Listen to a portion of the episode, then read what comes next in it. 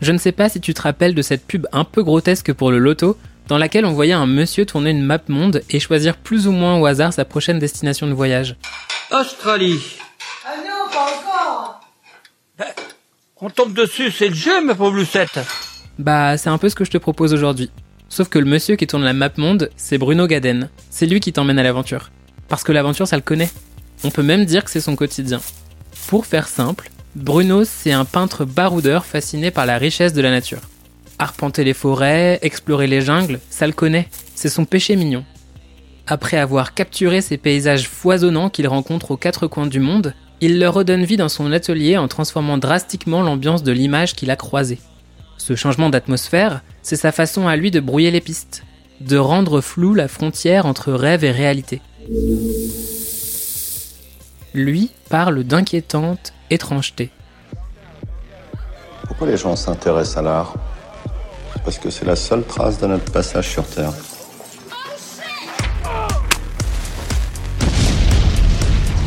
C'est beau mon chouchou. J'ai envie qu'on commence un peu cette interview en partant d'un terme, d'une expression qui résume à mes yeux parfaitement ton univers et ta pratique. Euh, je fais référence à la formule inquiétante étrangeté. Est-ce que tu pourrais me dire d'où elle vient et comment elle s'applique à ton travail? J'ai écrit tout mon mémoire de fin d'études euh, là-dessus. C'est un sujet qui m'a beaucoup intéressé, que j'ai pas mal poussé. En fait, c'est euh, Freud qui a euh, mis ce terme en place et l'idée c'est de ça décrit un sentiment très étrange qui est difficilement descriptible, c'est pour ça qu'on utilise ce terme d'inquiétante étrangeté. C'est à la fois quelque chose de familier et de perturbant, c'est-à-dire comme si on reconnaissait quelque chose et en même temps sans être sûr de savoir d'où ça vient, qui est quelque chose de déstabilisant comme ça. J'essaye en tout cas de faire ça dans mes tableaux, c'est-à dire qu'il y a quelque chose d'assez euh, attirant, d'assez séduisant dans la peinture, que ce soit parce qu'il y a, il y a plein de détails, de feuilles, de, de rapports colorés qui sont euh, comme ça assez euh, sé- séductifs. Sans être dans le photoréalisme, c'est quelque chose qui m'a jamais vraiment intéressé. Je veux que ça reste de la peinture pure et dure. Mais en plus de ce côté un peu joli, j'essaye de faire en sorte qu'il y ait quelque chose d'un peu bancal, bah, notamment avec toute la série de tableaux nocturnes où euh, bah, on voit on voit pas très bien ce qui se passe, il faut prendre le temps de regarder avant que les différents éléments du tableau se révèlent. Il y a quelque chose de très physique aussi, c'est la, rétine qui doit s'adapter. Voilà, on est sur euh, sur un peu comme ça le, le fil de la lame euh, entre un équilibre euh, presque d'attraction-répulsion, même si c'est un peu trop trop fort comme terme, il faudrait quelque chose de plus subtil que ça. En tout cas, c'est ce que je recherche, ça marche pas à tous les coups. Et euh, je parle aussi souvent de d'hypnose, même si encore une fois c'est trop fort comme terme, mais j'aime bien cette idée-là, un peu comme devant un, bah, un incendie où on est à la fois euh, c'est c'est magnifique, c'est effrayant, c'est euh, c'est attirant et en même temps voilà il y a le côté Les dangereux, voilà c'est ça, Ouais. c'est horrible et en même temps on peut pas s'empêcher de regarder. Alors du coup, on va peut-être un peu remonter le temps. Si on rentre davantage dans les, dans les détails de, te- de ce que tu fais, t'es connu quand même pour peindre principalement des, des paysages que tu vas un peu chercher aux quatre coins du monde et qu'après tu immortalises ici. J'ai l'impression que ta relation passionnelle avec la nature remonte quand même pas mal en arrière. Est-ce qu'on peut dire que c'est quelque chose qui t'a toujours fasciné? J'ai eu la chance de, de pas mal voyager déjà quand j'étais petit, d'avoir un père biologiste euh, qui, quand on faisait des, des balades, il nous disait les noms latins des arbres. euh, Enfin, Trop bien. on regardait chaque bestiole qui passait, donc clairement ça m'a ça m'a nourri euh, énormément. Le basculement a été de voyager tout seul, en mode sac à dos, avec la, la tente et d'aller faire du camping sauvage à droite à gauche, au milieu de au milieu de la jungle ou euh, dans des euh, paysages euh, divers et variés. Du coup, évidemment, moi, mon rapport à la nature est très marqué, très présent. Bah, ça se voit même dans l'atelier, il y a des plantes Ouais. un peu partout. J'essaie de, de compenser le manque de jungle au quotidien par la- un peu de na- nature dans l'atelier. Les tableaux, je les fais dans l'atelier, même si de plus en plus, j'essaye de développer une pratique de peinture sur place. Mais c'est très différent parce que sur place, ça va être une prise de notes plus factuelle. Même si j'essaye parfois aussi de tout de suite sur le motif, devant le paysage, de faire euh, déjà mes changements d'ambiance colorée. Et du coup, c'est très compliqué parce que d'habitude, je passe par des logiciels informatiques de retouche photo. Le sujet va être le même, mais toute l'ambiance euh, colorée, c'est moi qui vais la, rajouter, la modifier, la trafiquer. D'abord via l'outil informatique, et ensuite en peinture, ça change à nouveau forcément. Mais donc quand je peins sur place, c'est vraiment une peinture euh, traditionnelle, euh, très classique du peintre. euh. Alors j'ai pas de chevalet, mais bon, c'est c'est l'équivalent du, du peintre avec son chevalet qui va dans sa campagne euh, avec son barda sur le dos. Et ça me sert ensuite pour faire mes plus grands formats. Parce qu'il y a évidemment les contraintes techniques. C'est compliqué de se balader avec une toile de 2 mètres et de peindre à l'huile dans la nature. Alors que faire des petites gouaches sur papier, Ouais, c'est plus minimaliste. Voilà. Tu t'adaptes finalement euh, à ce qui t'entoure. Puis ça oblige à travailler vite, euh, à jongler avec les, les effets de lumière qui changent toutes les 5 minutes. euh, et ça, c'est très intéressant aussi. C'est c'est un sacré défi, mais c'est très, euh, ça crée une émulation en fait de, de peindre la nature comme ça. C'est très excitant en fait. Sauf quand il y a les gens qui viennent te voir euh, et Sauf te quand regarder. euh, il y a des, des touristes qui regardent par-dessus l'épaule ou qui se mettent devant et qui bloquent la vue. Sauf quand il commence à pleuvoir, quand on se fait attaquer par des fourmis euh, très très virulentes et autres bestioles, parce que les fourmis ça va encore. Il y a aussi les, les tarentules et les serpents. mais, Mm. euh, heureusement, j'en ai pas vu tant que ça. Ça, ça crée un- tout un décor. voilà, voilà, voilà. Je me demandais justement comment est-ce qu'un jour t'es passé justement de cet attrait pour la nature, euh, d'une démarche plutôt contemplative, à une volonté justement de t'approprier ce que tu pouvais observer, et du coup de passer euh, plutôt vers une démarche de reproduction, même si tu fais des changements? Autrement dit, euh, comment est-ce que tout a commencé? Quand j'étais étudiant aux Arts décoratifs de Strasbourg, j'ai évidemment essayé plein plein de choses, plein de sujets divers, du, du portrait au paysage, en passant par la nature morte. Bon, je me suis jamais trop aventuré vers l'abstrait, même s'il y a toujours des, des parties abstraites dans un tableau. Et en fait, j'ai très rapidement euh, commencé à travailler avec une banque d'images sortie de National Geographic, dont j'avais des dizaines et des dizaines d'exemplaires de, de numéros. J'ai une collection comme ça euh, que j'ai toujours triée. Donc il y a la faune, la flore, euh, les paysages urbains, les paysages de, de jungle, de glace. Donc j'ai fait énormément d'études d'après ces photos-là, euh, sous plein de formes différentes, avec plein de médiums différents. Mais petit à petit, je me sentais de moins en moins légitime à peindre ça, parce que c'était des, photos que je n'avais pas prises, et j'étais juste dans un rôle de reproduction que je trouvais pas très intéressant, et encore une fois, pas légitime. Et moi, j'avais un peu du mal avec ça, même si euh, je connais plein d'artistes qui travaillent d'après les images trouvées et, et qui s'en sortent très bien. Et euh, vu que j'ai toujours aimé voyager, en fait, je me suis dit autant euh, combiner les deux et aller chercher moi-même mes propres sujets dans la nature. Sachant qu'au début, les tableaux que je peignais, c'était d'après des, donc d'après mes, mes photos. Mais je faisais pas les photos en pensant au tableau. Et ça, c'est quelque chose qui a évidemment évolué parce que maintenant, quand je vais euh, en voyage dans la jungle, je pense tout de suite au tableau qu'il va y avoir derrière. À chaque fois, je fais une photo. Du coup, quand je cadre, j'essaie déjà de faire un cadrage qui pourrait aller dans mes peintures. Et même souvent, voilà, je vais faire différents cadrages, un vertical, un horizontal. Je vais changer de point de vue euh, parce que j'ai déjà, euh, à cause d'une sorte de déformation professionnelle, la peinture commence déjà à ce moment-là. Est-ce que tu peux me parler un peu de tes voyages, des pays que tu as visités et euh, de comment ça t'inspire de manière générale? Quand j'étais un peu plus jeune, même si je suis toujours jeune, j'ai fait beaucoup d'autostop. Trop bien. notamment avec des amis. On a, on a traversé de l'Europe, de Paris, Istanbul. euh, Enfin voilà, on a un peu traversé l'Europe dans tous les sens. Et après, c'est euh, vraiment quand je suis parti tout seul, euh, la première fois, j'ai traversé de l'Argentine à, à la Colombie pendant deux mois. Euh, un peu plus tard, je suis parti en Indonésie en Malaisie, trois mois euh, autour de Bornéo, euh, Java et Bali. Et là, le dernier gros voyage, c'était en Amérique centrale, autour de surtout Guatemala et Honduras, un petit peu au Belize, au Mexique, où je suis parti en fait sur la trace de deux explorateurs anglais et américains qui ont remis à jour toute la civilisation maya qui était un peu tombée dans l'oubli, enfin les villes en tout cas. Alors qu'il y a encore une population maya qui existe, mais les euh, conquistadors espagnols ont tellement bien fait leur travail de- d'effacement de, l'histoire et de la culture que beaucoup de choses se sont perdues. Et en fait, c'est seulement il y, a, un peu plus de 100 ans, euh, 150 ans, que euh, a remis tout ça à jour. Et ils ont fait notamment plein d'illustrations sur lesquelles je suis tombé. C'est ça qui a initié le voyage, en fait. Du coup, je voulais repartir sur leur trace, voir comment ces sites qui, à l'époque, étaient euh, complètement enfouis dans la jungle, se sont transformés, sachant que maintenant, c'est des sites archi-touristiques. Alors, pas tous, il y en a, de toute façon, il y en a tellement qu'il y en a encore qui sont vraiment perdus dans la jungle. Euh, J'ai commencé mon voyage avec un, un trek d'une semaine dans la jungle pour aller voir euh, des choses enfouies, euh, donc avec un petit groupe, hein, forcément, on n'avait pas choix. C'était assez magique. Beaucoup de jungle, le côté foisonnant euh, m'a toujours attiré. Même si j'ai pas fait que ça, j'ai no- notamment fait toute une série sur, euh, sur l'Islande, où c'était un peu prendre le, contre-pied euh, de mes tableaux habituels euh, four- fourmillant de détails et de feuilles. Là, il n'y a pas un arbre, c'est des montagnes euh, pelées, j'ai envie de dire, avec des ciels gris, euh, juste des lichens, euh, de la roche et, et de l'eau. C'est une manière aussi de faire une sorte de parenthèse euh, pour mieux après se réattaquer à la jungle. J'ai pas dit mon dernier mot sur ces questions-là. En parlant de jungle, est-ce que du coup c'est important pour toi de te retrouver seul face à la nature? Enfin, ça dépend du, coup des voyages, euh, j'imagine. Est-ce que euh, ces notions d'isolement, de solitude peuvent nou- nourrir ta démarche?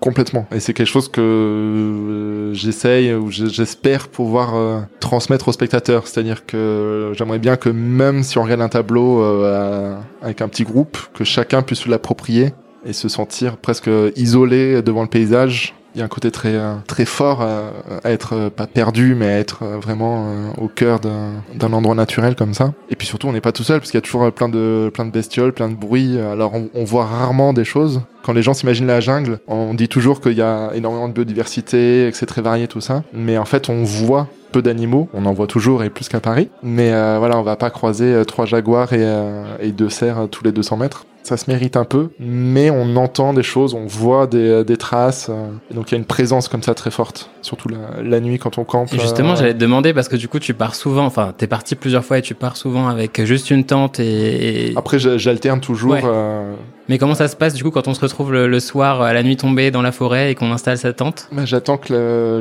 les, guides euh, soient retournés dans leurs euh, quartiers généraux pour euh, m'installer discrètement euh, dans le parc. Toujours dans des endroits un peu planqués euh, pour pas qu'on m'embête. Et en même temps pas trop loin d'un chemin pour pas me perdre non plus. Parce qu'évidemment il le, GPS c'est un peu compliqué quand on est un peu paumé. Et après il y a ce moment un peu magique le, soir parce que c'est euh, c'est au début de la nuit, à la fin de la nuit qu'il y a le plus d'activité. Ce qui était le plus marquant dans mon dernier voyage, c'était les singes hurleurs qui hurlent à- de manière un peu répétitive toute la nuit. Et c'est des bruits de, de dinosaures. En fait, on se croirait dans Jurassic Park. euh, C'est indescriptible en fait. Enfin, il faut écouter sur, euh, sur YouTube. C'est très particulier. Il y a un côté euh, presque traumatisant. euh, surtout que c'est pas des gros animaux, mais ils font Ouais. un, un bruit monstrueux qui s'entend sur des kilomètres et des kilomètres. Du coup, quand ça te réveille à 3 heures du matin, ça fait un petit quelque chose. Mais ça fait pas peur parce que c'est pas des animaux agressifs du tout. Ça surprend. Ça surprend, ouais. ouais. C'est impressionnant.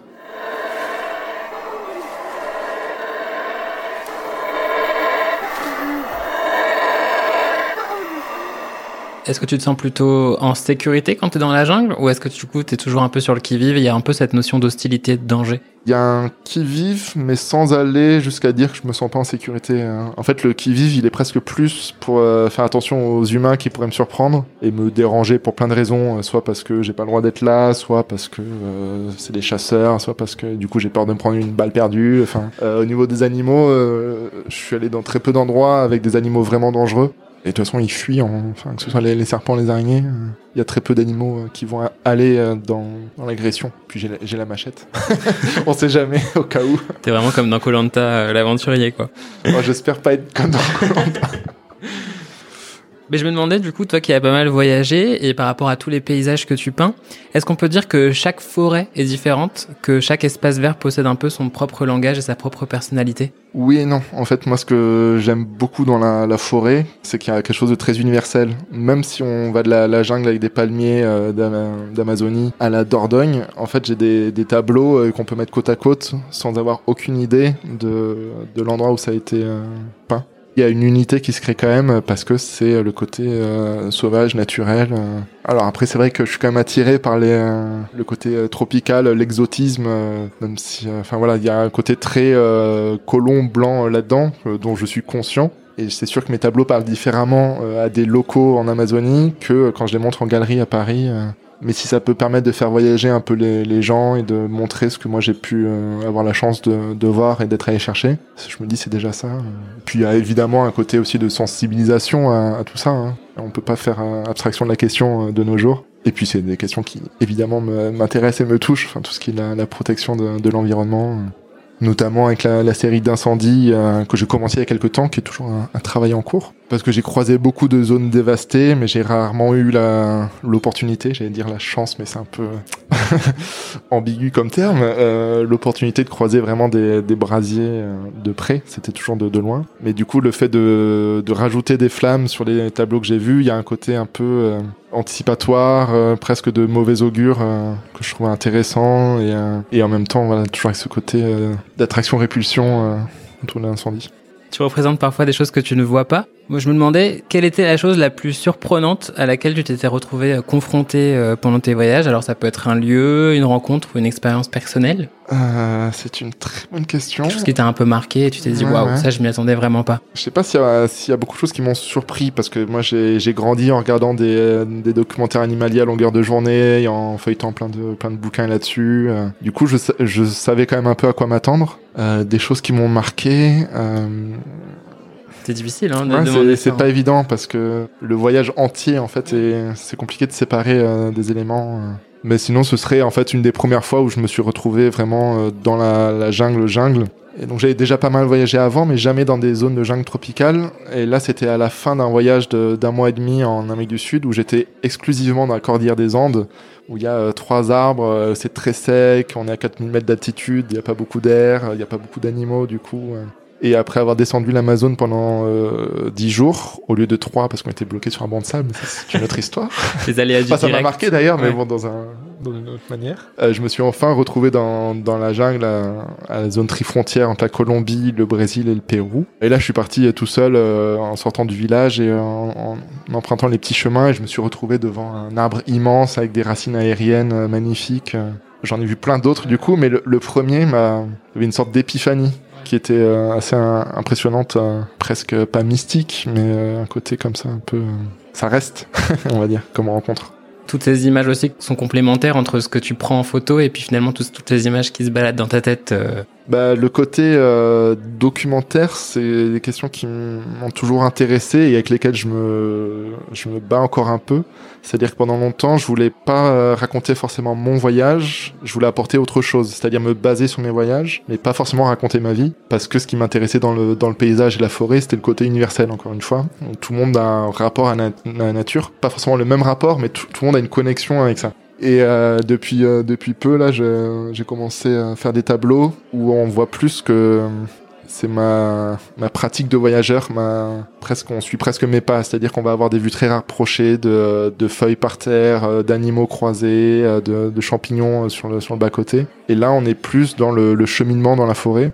Et forcément, il y a un côté plus personnel, plus plus intime, même si c'est ça reste juste des choses croisées.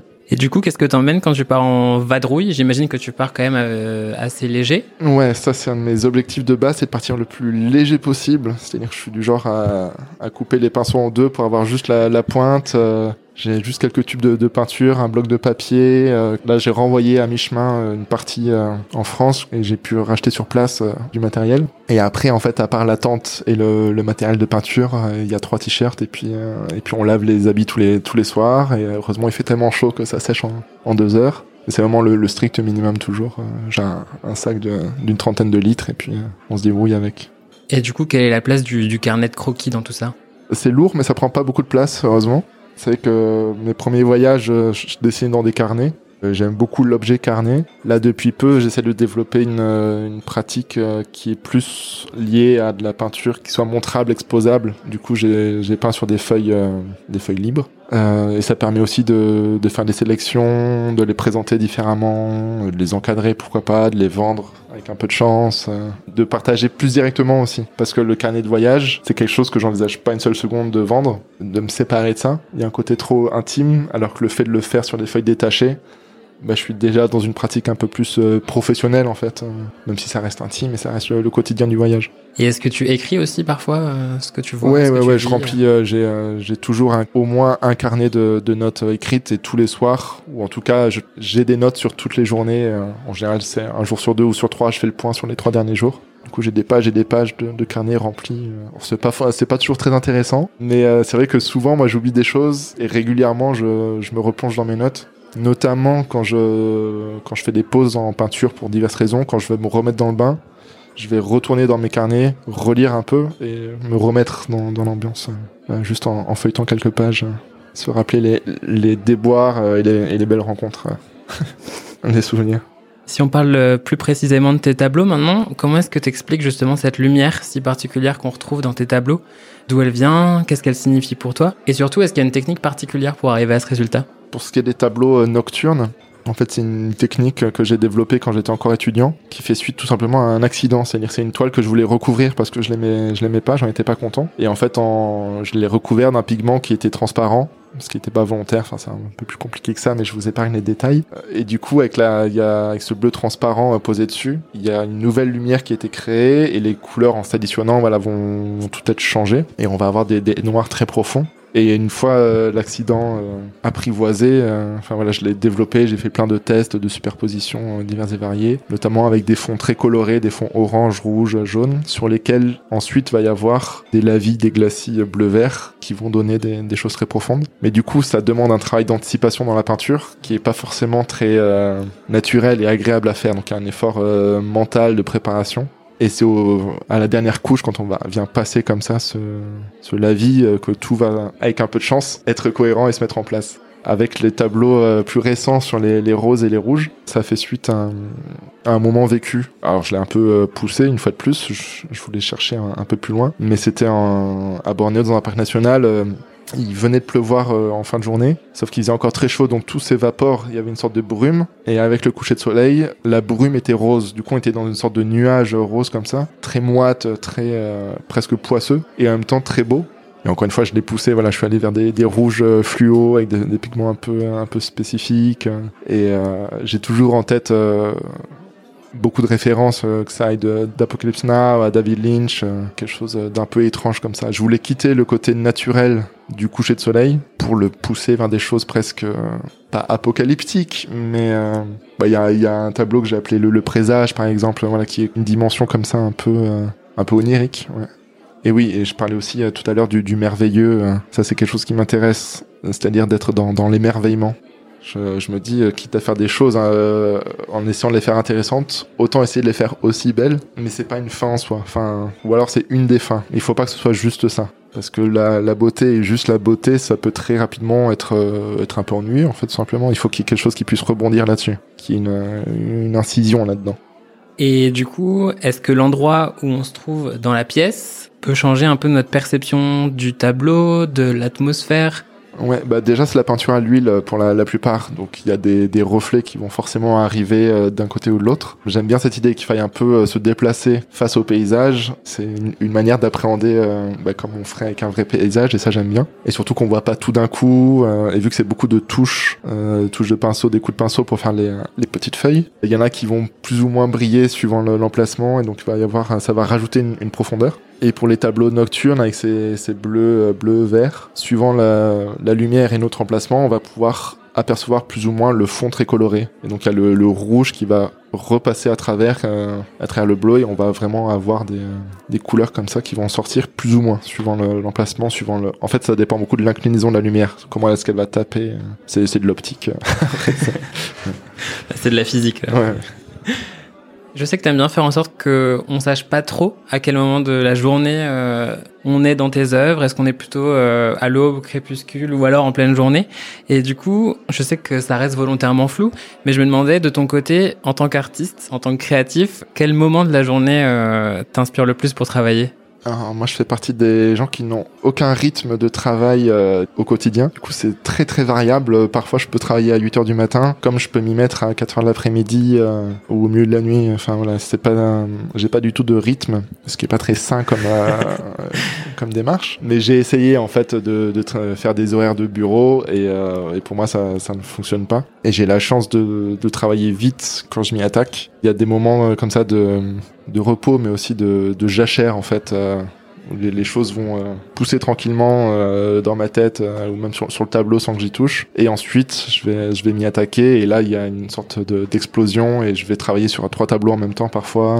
Je vais jongler de l'un à l'autre. Euh, Je vais reprendre des tableaux qui étaient euh, dans un coin de- depuis trois semaines pour les remettre sur le chevalet et, et ainsi de suite.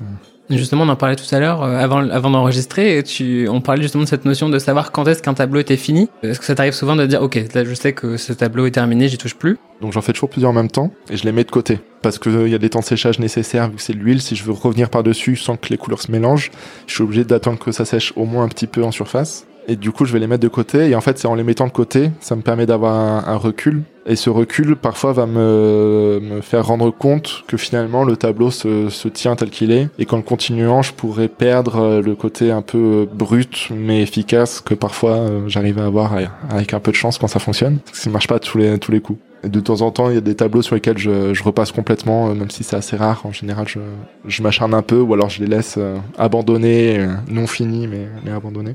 C'est toujours super important de prendre du recul, en fait. Même, euh, sans faire de pause, quand on peint, euh, la plupart des, euh, peintres peignent debout. Pour la simple raison que c'est beaucoup plus simple de, de faire trois pas en arrière que de se lever de sa chaise, faire trois pas en arrière et se rasseoir. Alors moi, je, je fais un peu les deux. euh, Les petits formats, souvent, je, je travaille quand même assis. Parce qu'il y a un rapport au corps qui est aussi intéressant, euh, de travailler sur ses genoux, de travailler sur, sur chevalet. Je travaille aussi au, mur pour les grands formats. Mais prendre du recul, c'est c'est évidemment très important. C'est ce que je répétais en boucle à, à mes élèves quand j'étais prof euh, au cours du soir. On parle de, recul. Moi, j'ai envie de rebondir là-dessus et de parler plutôt de focus, de zoom. Est-ce que tu peux me parler de la notion de totem? Alors c'est quelque chose qu'on retrouve pas dans tous mes tableaux, mais il y a quelques tableaux où j'aime bien qu'il y ait euh, un élément qui soit central, qui ressorte, comme s'il avait une valeur particulière, mais c'est moi qui lui attribue cette valeur juste parce que je le mets en avant. C'est-à-dire ça va être un arbre qui va être en plein centre du, tableau, ou un rocher, un caillou, euh, une, seule feuille, et le fait de faire un focus dessus, de faire un, zoom, ça va le, mettre en valeur et lui rajouter une valeur un peu totem comme ça, euh, où on va pouvoir y, placer des, choses qui n'étaient pas forcément là à la base, mais que le, le spectateur du coup va poser ses propres euh, schémas psychologiques dessus presque. Ça va un peu loin là, mais euh, On se projette. on se projette. Exactement, c'est ce que je cherchais. En parlant de ce regard que les autres peuvent avoir sur tes toiles, ton objectif quand tu peins, même s'il n'y a pas forcément d'objectif euh, derrière, mais euh, est-ce que c'est faire voyager les gens, leur montrer des lieux qu'ils n'auront peut-être pas l'occasion de voir, ou leur montrer ta propre vision du monde? Bah, j'espère toujours que ce soit assez ouvert, c'est-à-dire que si ça fait voyager le spectateur, tant mieux. Mais je veux pas qu'il y ait que ça. Je veux pas que ce soit juste de la, peinture de voyage. euh. Moi, j'ai l'ambition, enfin la volonté de pouvoir m'adresser au plus de monde possible, de pas faire quelque chose de spécialement élitiste. euh. Je pense pas du tout que ce soit grave que des œuvres d'art ne s'adressent pas à tout le monde. Je, suis contre euh, le fait que tout soit forcément populaire. Ça, c'est pas grave. Il y a plein de choses que moi je, je comprends pas, que j'aime pas. Et tant pis, tant mieux en fait. Mais c'est vrai que moi, je- j'essaye d'avoir de pouvoir m'adresser un peu à tout le monde, de, de l'enfant au vieillard. euh, parce qu'il y a aussi un côté très très classique dans ma dans ma démarche, hein, dont je suis pleinement conscient, heureusement quand même, du, du peintre voyageur euh, qui fait des paysages, euh, peinture à l'huile assez détaillée. je m'inscris dans toute une tradition très classique. Alors cette rencontre est bientôt terminée, mais j'ai encore quelques petites questions. J'aimerais beaucoup que tu me parles un peu du lieu dans lequel on se trouve aujourd'hui. Qu'est-ce que ça représente pour toi l'atelier? Et surtout qu'est-ce que tu ressens quand tu peins? Depuis que j'ai quitté l'école, j'ai toujours travaillé chez moi. Enfin, sachant que quand j'étais à l'école, euh, je vivais presque à l'école. J'ai été de, l'ouverture à la fermeture. Et du coup, c'est que le, fait de se réveiller le matin et en, de voir au pied de son lit euh, les tableaux en cours, ça, ça joue énormément. Même si j'ai pas trop d'éléments de comparaison autres. Mais c'est sûr, ça m'influence. Du coup, j'ai toujours l'impression de, de travailler ou de devoir travailler. C'est-à-dire, c'est très compliqué de faire une pause quand on vit dans l'atelier. Mais ça, du coup, ça aussi, c'est bon côté, hein, parce qu'on est, on est forcément euh, à 100% dans, le travail. Et du coup, même quand on aimerait ne pas travailler. Euh, parce que euh, la peinture, je pense que tous les tous les peintres le, le disent. C'est pas que quand on pose le pinceau sur la, la toile qu'on peint. Il y a toujours un travail de de regard, d'observation, de, de réflexion. Et même quand je regarde un film sur mon ordinateur, je j'ai toujours le regard euh, toutes les cinq minutes qui va se tourner vers un tableau. Parfois, je me dis ah mais en fait celui-ci, je pourrais le reprendre comme ça. euh, ça, ça marche, ça, ça marche pas. C'est toujours en fond, en fait. Et oui, jusqu'au jusqu'au soir où on se couche en voyant le travail qui a été fait ou pas sur les tableaux. Et donc, on essaie de dormir euh, là-dessus, tant bien que mal, en attendant le lendemain matin. Il y avait une deuxième partie à ta question. Non, qu'est-ce que tu ressens quand tu, quand tu peins? Moi, il y a un côté très euh, physique. J'ai l'impression de faire du sport. En fait, quand, quand je peins, je suis, euh, je retiens presque mon souffle. Je suis euh, presque crispé par moments, mais parce qu'il y a une, une émulation très forte. Il y a une sorte de, de course contre la montre pour profiter du moment où je suis dans le bon état d'esprit pour travailler. C'est vraiment une, une sorte de, de vague ou de montagne russe plutôt, euh, où il faut, euh, ouais, voilà, profiter d'un élan. Et je vais, euh, je vais avoir euh, cinq pinceaux dans la main, euh, jongler d'un- d'une couleur à l'autre, parfois d'un tableau à l'autre. Je suis pas sûr que ça se voit de l'extérieur, euh, mais il y a, j'aime bien. Et puis il y a, presque une, euh, je crois, une sorte de nonchalance dans la manière dont je peins. On pourrait avoir l'impression que c'est pas appliqué. Surtout en ce moment, j'essaie de garder une, une énergie dans le, dans les coups de pinceau pour m'éloigner un peu du- d'un côté photoréaliste, euh, qui est la, la- qu'on voit la, la touche, le, la gestuelle. J'ai toujours cette, cette envie que de loin, ce soit un paysage figuratif euh, qu'on puisse reconnaître, et de près, on est dans la, dans la cuisine en fait de, de la peinture à l'huile avec ses euh, quelques coulures, des éclaboussures, des, des coups de petits pinceaux, de gros pinceaux, des choses qui se superposent, qui est cette double lecture. On a parlé pas mal de, paysages, de nature, de jungle. Je voulais vraiment savoir quel était ton rapport avec la ville, avec le côté urbain. J'ai beaucoup dessiné la ville pour, apprendre à dessiner, mais en, peinture, c'est quelque chose qui m'a jamais attiré. euh, rien que de penser à faire des lignes droites en, peinture euh, sans utiliser de, scotch partout, ça me donne des, frissons.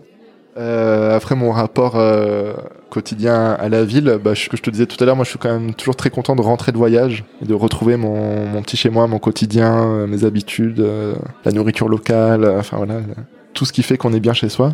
Bah, j'ai euh, une citation au mur qui, qui vient d'Apocalypse Now qui dit quand j'étais là-bas je voulais être ici et quand j'étais ici la seule chose à laquelle je pensais c'était retourner là-bas dans la jungle c'est un peu ça. C'est-à-dire que c'est un peu l'éternelle insatisfaction on veut toujours ce qu'on ce qu'on n'a pas donc euh, un peu ambigu comme rapport on va dire. Après moi j'aime beaucoup euh, habiter à Paris euh, ou en banlieue parisienne et pouvoir faire le, le tour des galeries euh, régulièrement avec les amis aller voir les, les musées les expos sortir un peu.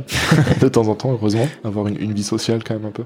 Et comment ça se passe en termes d'actualité là par rapport au fait qu'en ce moment on est plus en repli sur soi et en- on arrête un peu les, les trajets, les voyages? Comment est-ce que toi tu prépares la suite? Comment est-ce que tu envisages justement le fait de pour l'instant être un peu bloqué? Bah clairement la, la pandémie ne m'a pas vraiment arrangé parce que j'ai notamment une, euh, une expo personnelle à Tokyo qui a été annulée. Euh, Donc euh, c'est la faute de personne donc on peut c'est ça le pire on peut pas repousser la, la faute sur les autres. J'ai de la chance de, quand même avoir une actualité malgré le, le Covid et d'avoir fait quand même pas mal de ventes même pendant le, confinement et après, coup. Ça c'est les, collectionneurs qui, qui soutiennent et qui savent justement qu'on traverse une période compliquée. Et comment est-ce que toi tu te projettes dans le sens, enfin, si jamais cette interdiction entre guillemets de voyager euh, se prolongeait, je sais pas, euh, pour des raisons euh, X ou Y, comment est-ce que tu imagines la suite de ta démarche? C'est une très bonne question. Ça va me faire des angoisses en plus. Alors déjà là, j'ai mon dernier voyage, je suis parti trois mois, j'ai pris euh, 7000 photos, donc j'ai de quoi tenir quelques années, clairement. Enfin, même si je voyage pas pendant cinq ans, j'ai de quoi faire. Après, c'est toujours une occasion aussi de se renouveler. Bah, par exemple, avant mon voyage de l'hiver dernier, ça faisait 4-5 ans que j'étais pas parti, vraiment longtemps. Du coup, je tournais un peu en rond sur mes images. Et c'est ça aussi qui m'a poussé à chercher d'autres choses euh, avec les, les couleurs roses, avec euh, des questions de symétrie, euh, d'incendie. C'était aussi une manière de regarder différemment des images que j'avais déjà. J'ai des, des motifs, des paysages que en fait j'ai peint euh, 3, 4, 5 fois. Mais euh, en fait, on, le sait pas trop si, euh, si je le dis pas parce que euh, ça va être euh, cadré un peu différemment, mais avec des ambiances lumineuses tellement différentes qu'on va pas faire le lien entre les deux, ou jouer voilà sur la symétrie qui va déployer le, le paysage, euh, qui va créer des nouveaux paysages. Et d'ailleurs, c'est peut-être ça aussi vers quoi je vais m'orienter euh, dans un futur euh, pas si lointain, d'essayer de peut-être d'inventer des paysages, euh, parce que maintenant que je j'en ai fait quelques centaines, on comprend en fait comment ça fonctionne et comment est-ce qu'on le représente. Et même si ça me ça m'effraie un peu parce que je l'ai jamais fait vraiment, pas sérieusement en tout cas, mais je pense être capable de de peindre des paysages crédibles et peut-être jouer là-dessus. Pour le moment, je vais déjà essayer de peindre ce que j'ai vu, c'est déjà pas mal. Mais le fait de créer des paysages, bah, ça ouvre évidemment plein de plein d'opportunités de partir sur des choses euh, plus ou moins euh, fantaisistes, euh, fantastiques, on ne sait pas trop. Puis là, pour le coup, ce sera mon monde si c'est moi qui l'invente. Pour le moment, je fais juste le modifier un petit peu, mais affaire à suivre. Merci d'être resté jusqu'à la fin. Si cet épisode t'a plu, n'hésite pas à en parler physiquement autour de toi ou à le partager virtuellement à ta communauté, car c'est grâce au bouche à oreille que Souffle Chaud se développe. Si tu souhaites participer activement à la longue vie de ce projet, tu peux également laisser des commentaires positifs ainsi qu'une pluie d'étoiles sur Apple Podcast. Pour tout savoir sur les prochains invités et suivre l'actualité de Souffle Chaud, je t'invite à te rendre sur la page Instagram du podcast. Si tu as des questions ou si tu souhaites partager ton histoire, tes conseils, tes suggestions ou tes rêves avec moi, envoie un petit message à l'adresse contact at soufflechaud.com. Merci d'avoir écouté cet épisode jusqu'au bout et à très vite pour le prochain chapitre.